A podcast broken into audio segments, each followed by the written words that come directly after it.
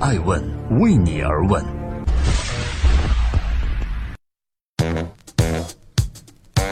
Hello，各位好，周一快乐，我是爱成，这里是爱问每日人物，每天晚上九点半在爱问的官微官网上同步上线。今天爱问每日人物关注曾经的市场王者，如今竟要卖工厂。曾经创办了台塑集团的王永庆被誉为是经营之神，虎父无犬女。王永庆的女儿叫王雪红，同样是一名出色的企业家。她目前是 HTC 的董事长。在本月中，这家著名的科技企业宣布将出售他们在上海的手机制造工厂，转而将更多的资源投入 VR，也就是虚拟现实领域当中。这究竟是怎么回事呢？正在播出《爱问每日人物》，每天八卦一个风口浪尖的商业人物，我是爱成。今天我们一起关注王永庆的女儿王雪红。HTC 在智能手机开始流行的初期是这个领域的王者之一，一度可以与苹果相抗衡，在很多商业领域都具有明显的先发效应。我们发现，先发效应就是很多企业通过前瞻性的判断，抢先进入了某一领域，就能成为这一领域占据优势。就像王雪红的 HTC，他们非常有先见地发现智能手机这一巨大的市场，他们也在这一市场上一度曾经领先。在2011年，HTC 创造了4658亿台币的营收，当时无比辉煌。然而在上个月，HTC 公布了他们2016年的总营收，金额是781.6亿台币。相比二零一一年，HTC 去年的营收已经大幅度下滑了。确实，HTC 抢占了曾经的先机，但是随着小米、华为接连在有性价比优势的千元机市场不断竞争，以及苹果和三星两大巨头在中高端市场的持续发力，还有众多企业接连进入了智能手机这个市场，这一切都让中国智能手机市场的竞争只能用惨烈来形容。HTC 就是在如此高强度的竞争中，逐渐从王者的位子走了下来。在2015年，HTC 宣布将在全球范围内裁员百分之十五。当时，王雪红就表示，HTC 目前正积极发展智能手机以外的多元领域，因此需要富有弹性与活力的团队。新的运营规划呢，将更明确各部门的目标，以期扭转颓势。而现在，他们竟然要出售自己的工厂了。对此，外界议论纷纷，HTC 也随即作出回应。他们在声明中说，日前 HTC 发布公告称，董事会通过出售位于上海的手机制造工厂的决议，去面对挑战。大家不要担心，现在呢，HTC 的生产线啊集中于台湾的桃园厂区。这次出让上海工厂，原因呢是不仅能集中生产，还能提高运营效率。这样的安排不会对现有的手机业务的组织架构、人事安排和生产计划产生任何影响。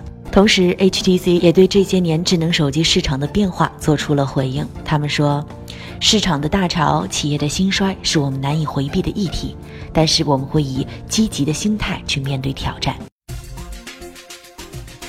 正在播出的是《爱问每日人物》，每天八卦一个风口浪尖的商业人物。我是爱成，今天我们共同关注 HTC 出售上海的手机制造工厂的消息。在失去智能手机王者地位的这几年，HTC 如何为自己规划未来呢？他们的答案是把希望寄托在 VR 身上，也就是虚拟现实。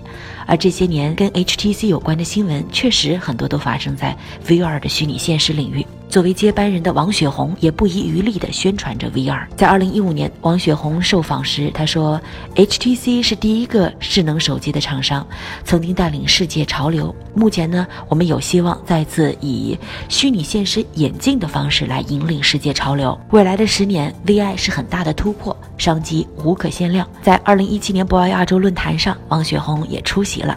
她表示，往后的十年，VR 产业将会变成一万亿美元的产业。是非常值得大家去投入的。而在二零一五年，曾经有媒体严重唱衰 HTC，女当家人王雪红对此表示说：“HTC 这个品牌永远不会消失，会长期的经营、深入布局，持续推出新产品，其中包括智能手机和 VR 头盔等等。可以说，虚拟现实是过去一年来无比火热的一个名词，很多大公司和创业者都已经或者准备要进入到这一领域当中。然而，VR 现在对于很多人来讲，依旧还是一个有些超前的概念，虽然概念火热了，但是对于 VR 产品的使用还没有达到流行的地步，整个市场也没有进入成熟期。一句话就是概念爆发了，但是市场还没有爆发出来。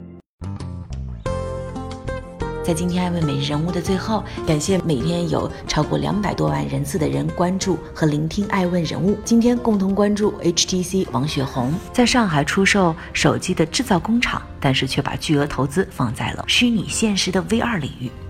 对于 VR 领域，艾问是这样看的：HTC 和王雪红这一次就像他们进入曾经的智能手机领域一样，在时间上同样很早。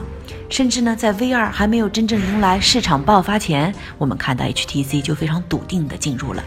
然而，历史的经验也告诉我们，虽然先发优势可以在一定程度上让自己抢占先机，但是面对后来的进入者，同样要做好战斗的准备，否则自己已经取得的市场份额同样有面临被瓜分的可能。在这片红海的竞争中，我们拭目以待。我是爱成爱问的创始人，爱问为你而问，让内容有态度，让数据有伦理，让技术有温度。爱问是我们看商业世界最真实的眼睛，记录时代人物，传播创新精神，探索创富法则。